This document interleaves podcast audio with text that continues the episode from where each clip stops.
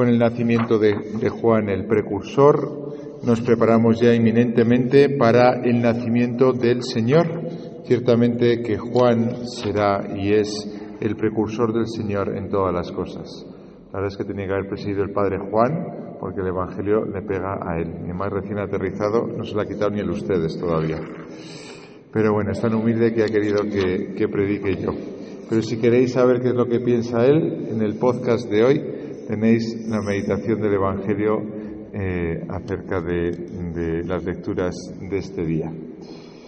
Bueno, Juan es el precursor de Jesús y lo es en todo. Sabemos que lo es porque nace antes, lo es porque la concepción, en la concepción interviene ese ángel Gabriel que hemos escuchado durante estos días que ha venido a a visitar a las dos madres, lo será también en la muerte, ¿no? Y podemos fijarnos, ¿no? En, algo más de este personaje que es eh, el que va por delante de Jesús. Sabemos, lo hemos oído en estos días previos, en esa novena desde el día 17, hemos leído que eh, pertenecía eh, a la familia sacerdotal, lo leímos el día 19. En los días de Herodes, rey de Judea, había un sacerdote de nombre Zacarías del turno de Abías, casado con una descendiente de Aarón, cuyo nombre era Isabel. Luego, Zacarías, el padre de Juan, era sacerdote. Y, como sigue relatando ¿no? este pasaje de, de Lucas, entra al santuario a ofrecer qué? A ofrecer el incienso que ofrecían eh, los sacerdotes en el antiguo templo de, Israel. Era la ofrenda que se, que se hacía en el Santa Santorum, es decir, en aquel lugar dentro del templo donde solamente podían entrar los sacerdotes.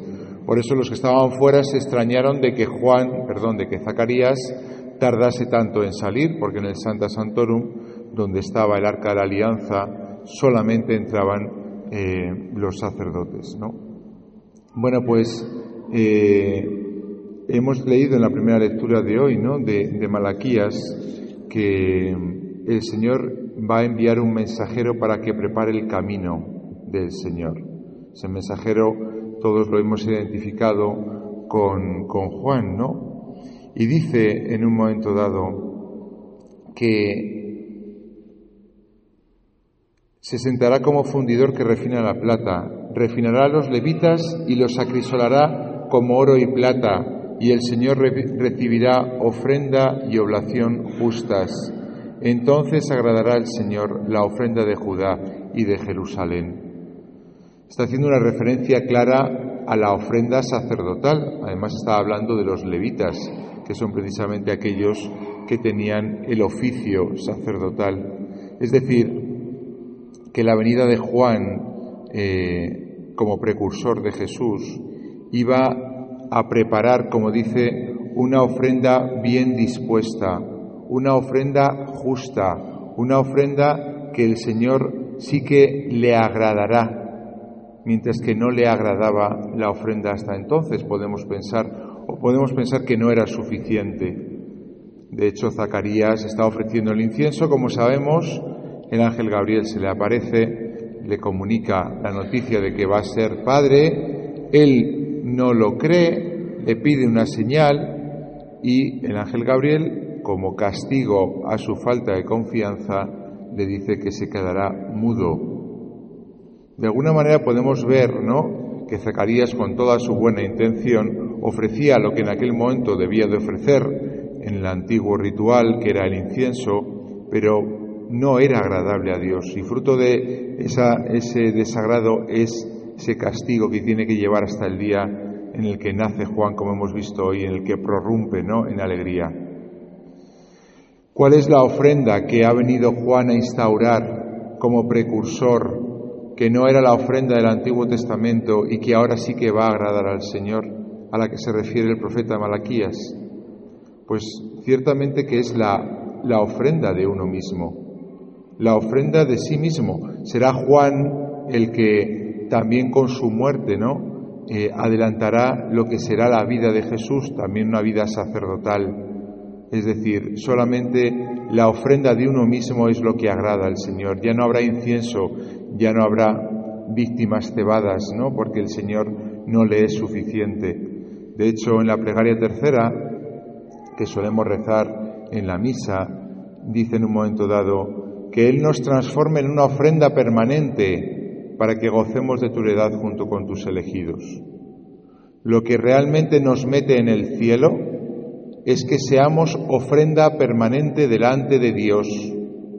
No basta con una actitud exterior, no basta con venir a misa, no basta con hacer simplemente eh, obras exteriores, sino que tenemos que convertirnos. Él tiene que convertirnos a nosotros en ofrenda permanente.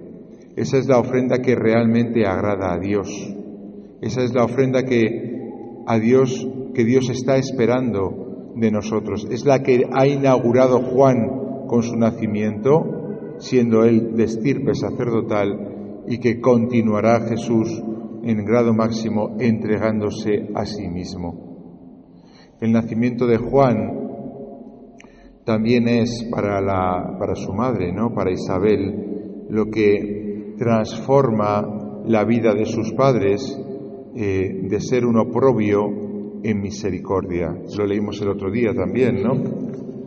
Cuando Isabel concibe a Juan, dice, esto es, lo, esto es lo que ha hecho por mí el Señor cuando se ha fijado en mí para quitar mi oprobio ante la gente. Y hoy nada más empezar ha dicho, a Isabel se le cumplió el tiempo del parto y dio a luz un hijo, se enteraron sus vecinos y parientes de que el Señor le había hecho una gran misericordia. Luego Juan también es precursor en ser Dios para nosotros aquel que nos quita el oprobio, aquel que convierte nuestras pobrezas, nuestros oprobios, aquello que nos humilla delante de los demás en una misericordia del Señor. ¿Cuántas veces aquellos momentos de nuestra vida desagradables? ¿Cuántas veces aquello que más hemos rechazado en nuestra vida o más nos ha costado, más ha sido nuestra cruz, podemos decir que había sido nuestro propio y Dios lo ha convertido en misericordia. Juan también es, por tanto, en esto eh, el que nos enseña este cambio que trae Dios y es precursor en ello. Por eso Jesús, ¿no? También rechazará sensiblemente la cruz cuando el Getsemaní diga, aparte de mí este cáliz. También era un oprobio para él la cruz y sin embargo dice, pero si para esto he venido al mundo, precisamente para transformar el oprobio en misericordia. Por tanto, la persona de Juan es para nosotros pues eh, la señal clara, ¿no? De que Dios está por venir, de que va a haber una transformación radical en lo que Dios hace con nosotros y lo que nosotros tenemos que hacer con Él. Él es el que transforma nuestros oprobios en misericordia y Él es el que espera de nosotros que transformemos nuestras vidas en ofrenda permanente. No le basta ya una actitud exterior, tenemos que de alguna manera asimilar ese cambio que Dios hace en nosotros, esa misericordia que tiene con nosotros, de tal manera que desde dentro podamos realmente ofrecernos, ofrecer nuestra persona a Dios como ofrenda permanente. Obviamente, pues también, pues luego, pues ofrecemos las pocas cosas que tenemos en nuestras manos y que podemos hacer. Pues hoy vamos a cantar villancicos en la Plaza de la Villa. ¿Por qué lo hacemos? Pues porque queremos eh, eh, evangelizar con nuestras pobres voces eh, pues expresando ¿no? la alegría de este día que va mucho más allá pues de los regalos, de las cenas, de, las, de los encuentros, ¿no? Pero el, cantar exterior tiene que surgir de esa ofrenda permanente que somos nosotros. Y hoy cantamos, mañana rezaremos, pasado bailaremos si es necesario, porque somos, debemos de ser ofrenda permanente delante del Señor, que dé gracias porque nos ha transformado, ¿no? de ese oprobio en el que vivíamos en misericordia que se ha derramado sobre nosotros.